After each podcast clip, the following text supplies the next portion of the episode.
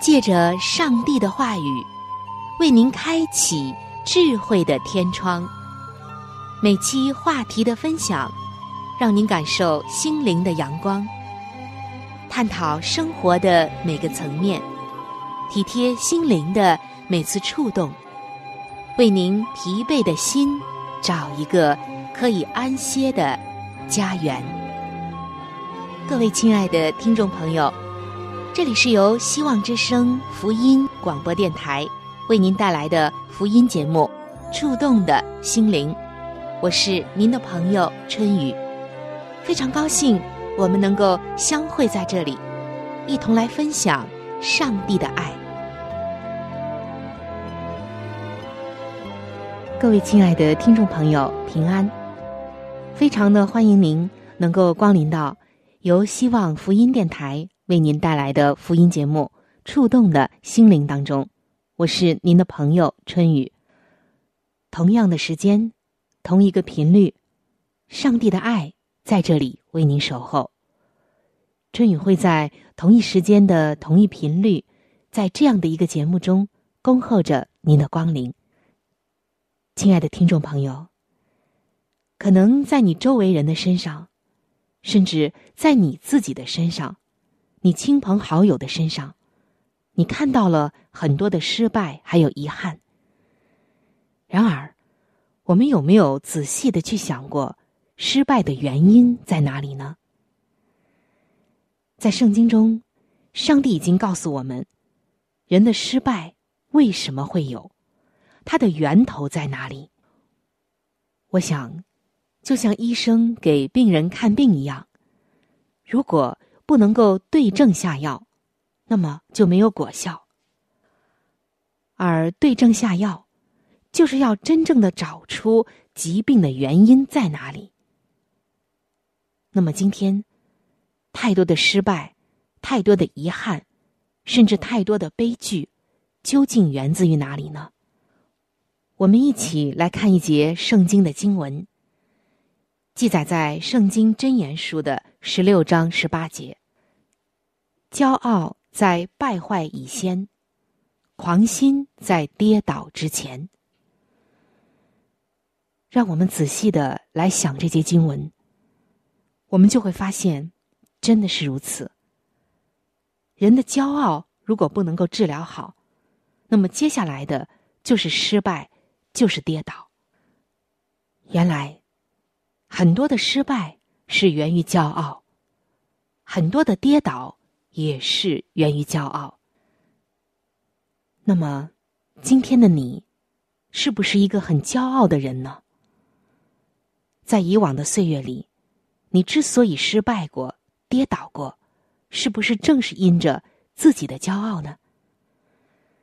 也许你甚至还没有意识到这个问题，但是在今天。上帝把这个问题摆在你的面前，让我们一起来审视我们自己的失败、软弱、跌倒，是不是源于我们自己的骄傲？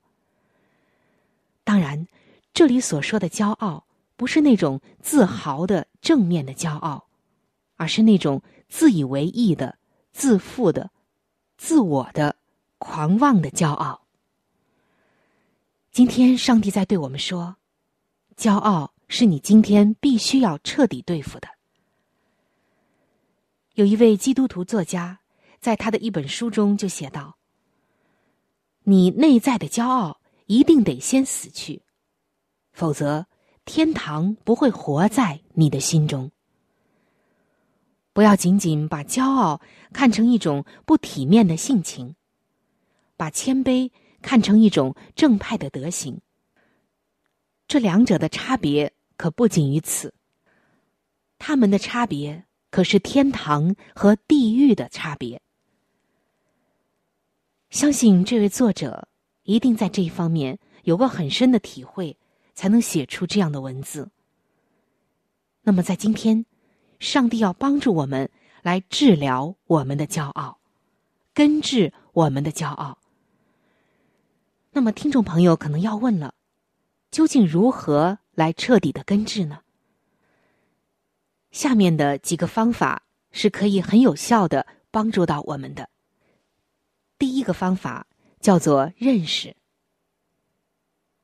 有太多的时候，我们根本没有认识到自己的骄傲，那么怎么能谈到来解决骄傲呢？我们首先来看一下，骄傲的反面是什么？骄傲的反面就是谦卑。曾经有一位基督徒给谦卑下了这样的一个定义：谦卑是使人们意识到自己微不足道的一种德行。我们不可能征服一个自己都察觉不到或者丝毫不觉得痛心的罪行。我们应该恨恶上帝所恨恶的。由于我们先有了利于自己的成见。所以不容易有自知之明。我们用极好的眼力看到了弟兄眼中的刺，却出于奇怪的矛盾，而看不见自己眼中的良木。耶稣说：“为什么看见你弟兄眼中有刺，却不想自己眼中有良木呢？你不见自己眼中有良木，怎能对你弟兄说？”容我去掉你眼中的刺呢？你这假冒伪善的人，先去掉自己眼中的良木，然后才能看得清楚。去掉你弟兄眼中的刺。大家想一想，是良木大还是刺大呢？当然是良木大了。所以今天的我们需要真心的向上帝祈求。将自己完全的显露。当我们看清了自己的真面目之后，一定会陷于自惭形愧当中。亲爱的听众朋友，如果别人知道了我们里面隐秘的念头，看见了我们的思想像图画一样挂在墙上，了解了我们隐藏的动机，注意到我们遮盖着的欲望。听见我们的悄悄私语，我们是不是会浑身都不自在呢？我们是否应该谦卑下来呢？因为上帝知道我们的本相。我们如果认识到真正的自己是什么德行，那么骄傲就丝毫没有立足之地了。我们的学识广博吗？其实和不知道的部分比较起来，我们所知道的真是少之又少。我们很聪明吗？如果说我们还有一些聪明和智慧，那么这些是上帝给我们的恩赐，我们自己半点功劳也没有。我们很富有吗？如果是，那么这些也是上帝。把这个获得财富的能力赐下给我们的，所以要想根治骄傲，第一点就是认识。那接下来我们看第二个医治的途径，就是惩罚。听到惩罚，大家会觉得有些不舒服，甚至会觉得害怕，对吗？但是这里的惩罚是爱的惩罚。可不是那种很凶的，为了让人害怕、恐惧的那种报复。从圣经当中，我们就可以知道，上帝为了阻挡他的儿女们骄傲，就用爱心管教他们。保罗就有过这样的经验，在哥林多后书的十二章七节，保罗写道：“又恐怕我因所得的启示甚大。”就过于自高，所以有一根刺加在我肉体上，免得我过于自高。亲爱的听众朋友，今天的我们是否了解到，是否真正的明白，一些不方便的限制、痛苦的疾病、雄心受到阻挠，其实是上帝慈爱的工作。为了救我们脱离一样更糟的东西，那就是骄傲的权势。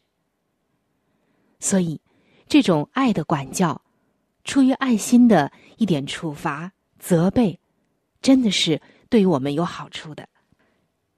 接下来，我们来看一下根治我们骄傲的第三个途径。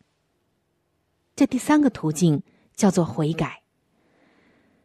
听到这个词，可以说是我们基督徒使用频率很高的一个词。这也是我们基督徒。要做的一生的功课，悔改。什么叫做悔改呢？这个意思大家都明白，但是最好的悔改是什么呢？发现的时候马上就改。我们往往啊是屡教不改。大家想想看，一个高明的农夫会在杂草刚刚出现的时候立刻拔除，免得它将来繁衍出来。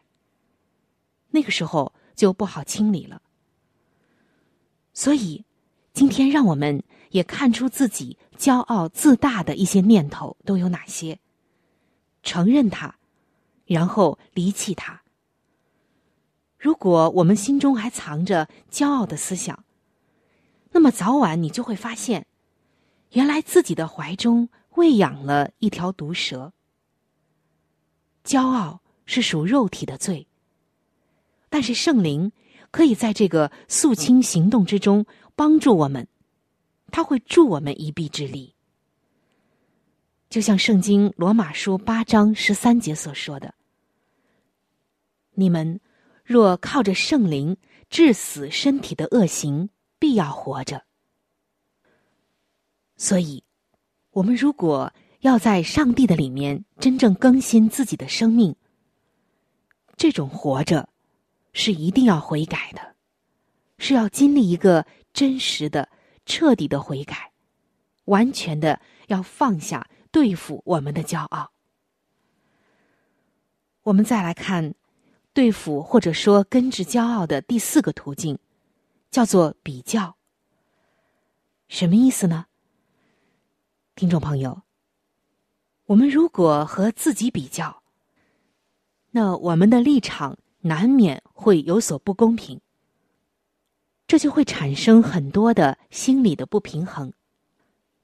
但是，如果今天我们和那完全的耶稣基督相比，如果我们诚实的面对自己，就会被自己的俗气败坏吓倒了。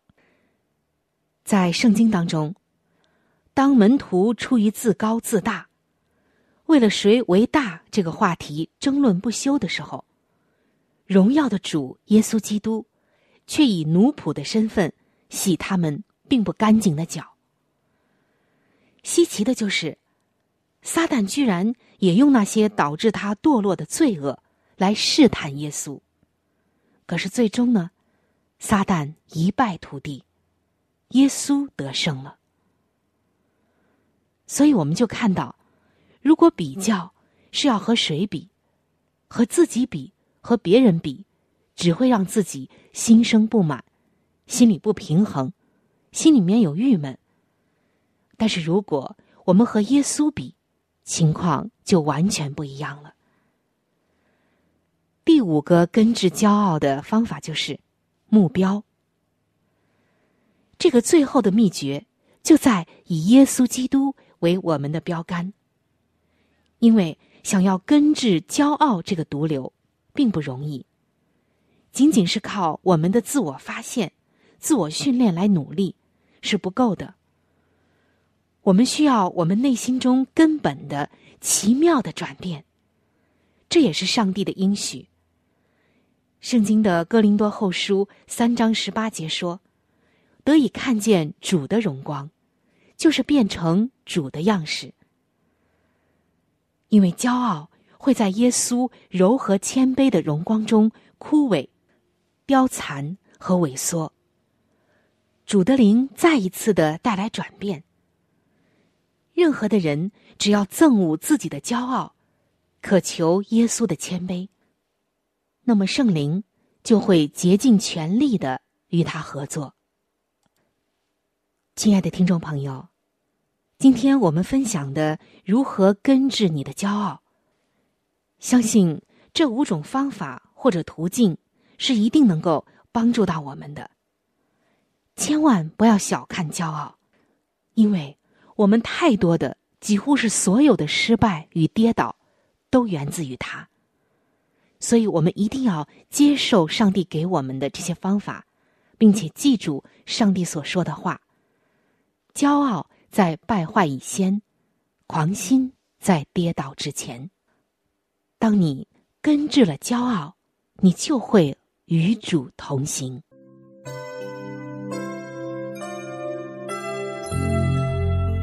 一朵花就是一个世界，一滴露珠能够反映出太阳的光辉。一个小故事蕴含着大道理。一段小经历，浓缩着生命的真谛。请您走进心灵故事，走进温馨智慧的世界。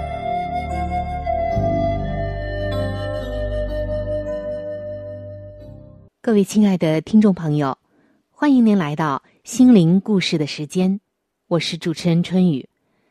在本期的节目中。春雨要和你分享的心灵故事叫做《真正的讲员》。有一天，在一个教堂里面，牧师分享完福音之后，信徒们的反应非常的热烈。其中有一位是一个非常高贵的夫人，她要求要讲几句话。于是，她来到讲台前说道。我今天到台前来，不是因为讲台上的话感动我，而是因为坐在我身旁的这一位妇人，她打动了我的心。她的手因为操劳而显得粗糙，多年的操劳使他看上去有一些驼背。他是一个穷苦的洗衣的妇人，每天洗衣服。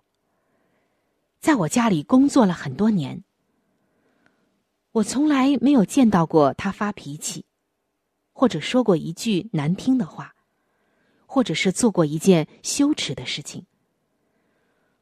我曾经也取笑过他，轻蔑过他的信仰，但是他的爱却是那样的宽容、博大、感人。当我的小女儿去世的时候。他用信心安慰我，叫我看得见更远，超越了坟墓，流出希望的眼泪。他用他的生活带领我归向了主耶稣。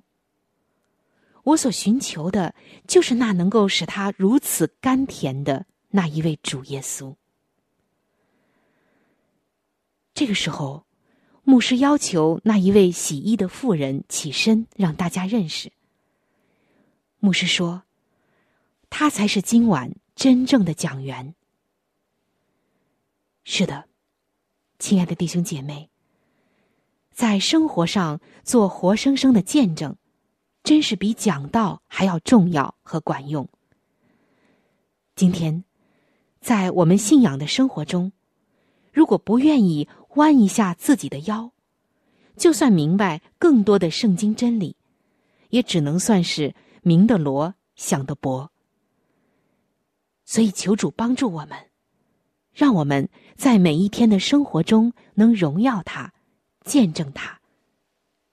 正如圣经马太福音的五章十六节所说的：“你们的光也当这样照在人前，叫他们看见你们的好行为，便将荣耀归给你们在天上的父。”你曾救我的命脱离死亡，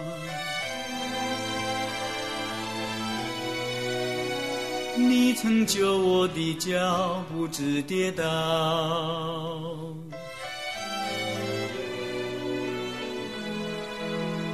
使我行走在你的光中，使我行走在你的光中。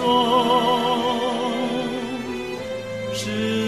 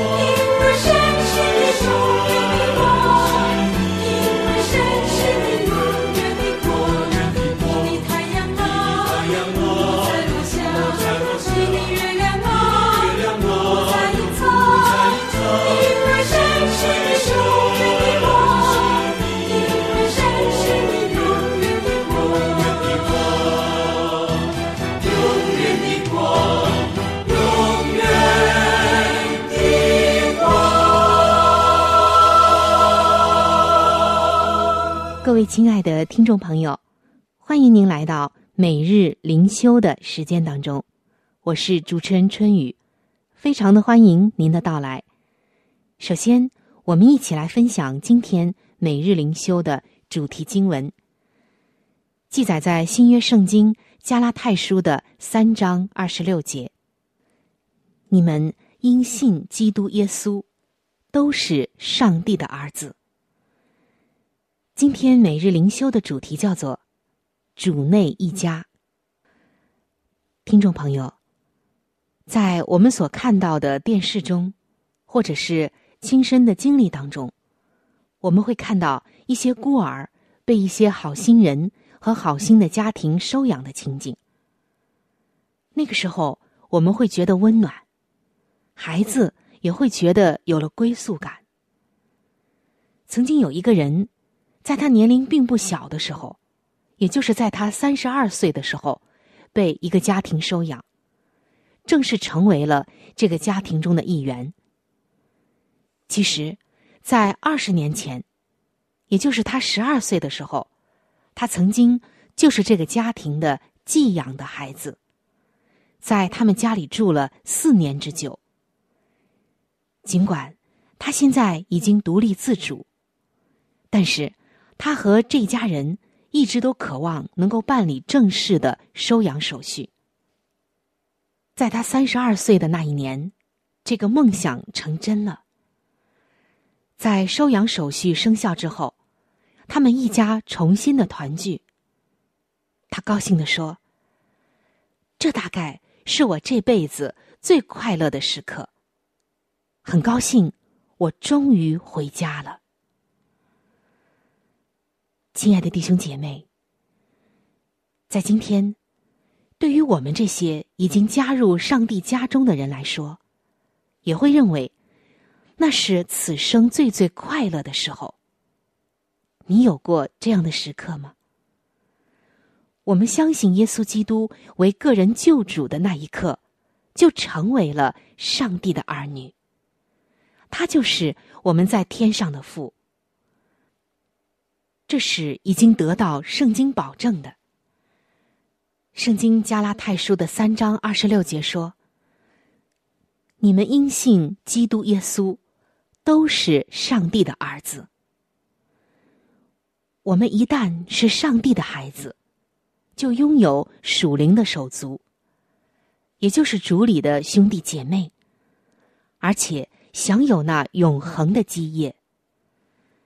此外，耶稣的灵还住在我们心里，使我们能够像个孩子一样的叫爸爸那样，用阿爸父的名向上帝祷告。上帝的儿女享有着和天父之间的亲密和安全感。他爱我们，接受我们，并要亲近我们。我们被上帝接纳，回到他的家中，这实在是奇妙无比、温暖无比，又是极大的恩典。亲爱的听众朋友，上帝总是张开他那双慈爱的双臂，欢迎着每一个回家的人。